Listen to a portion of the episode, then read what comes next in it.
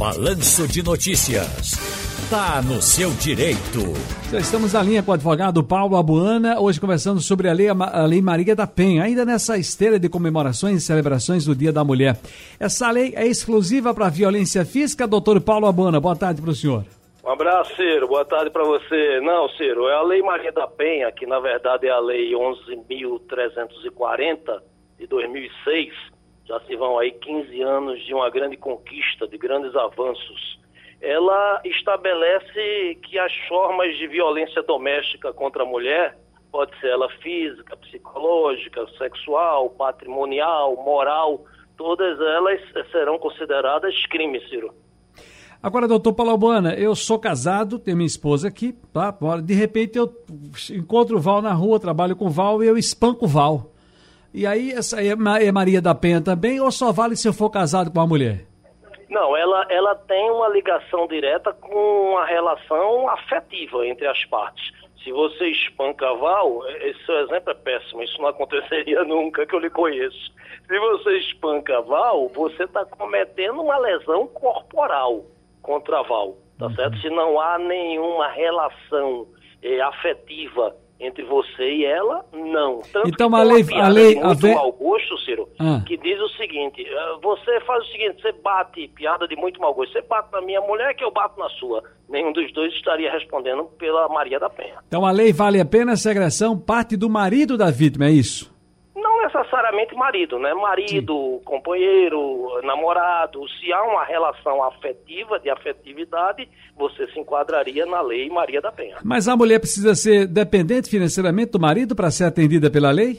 Não, não, não, absolutamente. Inclusive, não é uma matéria unânime, como quase tudo em direito não tem unanimidade. É, não tem que ter dependência econômica sob hipótese alguma. uma mulher que nem viva mais com ele na prática, no dia a dia, mas não se separou, uh, não houve um divórcio, não houve uma quebra daquela relação, qualquer violência nesse sentido será enquadrada como lei Maria da Penha, sim. Mas essa lei vale também para os casos em que o marido é agredido, não? O marido levou, foi agredido pela mulher, vale para ele também?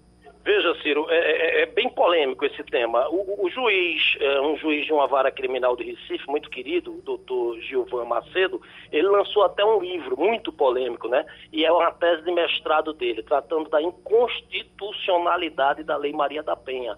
Porque ele diz que se a Constituição Federal diz que homens e mulheres são iguais, não poderia existir uma lei para proteger só as mulheres. Muito polêmico o tema. Os tribunais superiores e alguns, alguns tribunais regionais já proferiram decisões, Ciro, protegendo o homem com amparo na Lei Maria da Penha. Uma decisão emblemática, talvez tenha sido a primeira, foi lá para o lado do Rio Grande do Sul. Como sempre para aquelas bandas, eles partem sempre na frente. Era um senhor fraco, fragilizado fisicamente, de saúde, que fazia quimioterapia e se constatou, familiares constatavam que ele era maltratado pela esposa. A esposa, aspas, que deveria cuidar dele, maltratava ele. E aí algum parente denunciou, foi feita toda uma investigação policial e foi determinado o afastamento da esposa do lar, o afastamento dele, eh, baseado, amparado pela Lei Maria da Penha.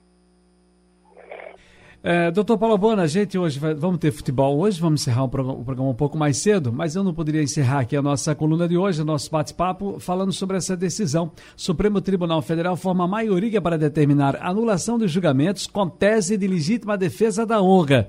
Ministros defenderam a manutenção da decisão de Dias Toffoli, que havia previsto a invalidação de atos processuais que levantam essa esdrúxula tese. A gente estava voltando àquela época é, de que você matava a mulher pra, porque houve traição e fidelidade, voltando ao, ao, ao tempo da, da, pedra, doutor Paulo Bueno.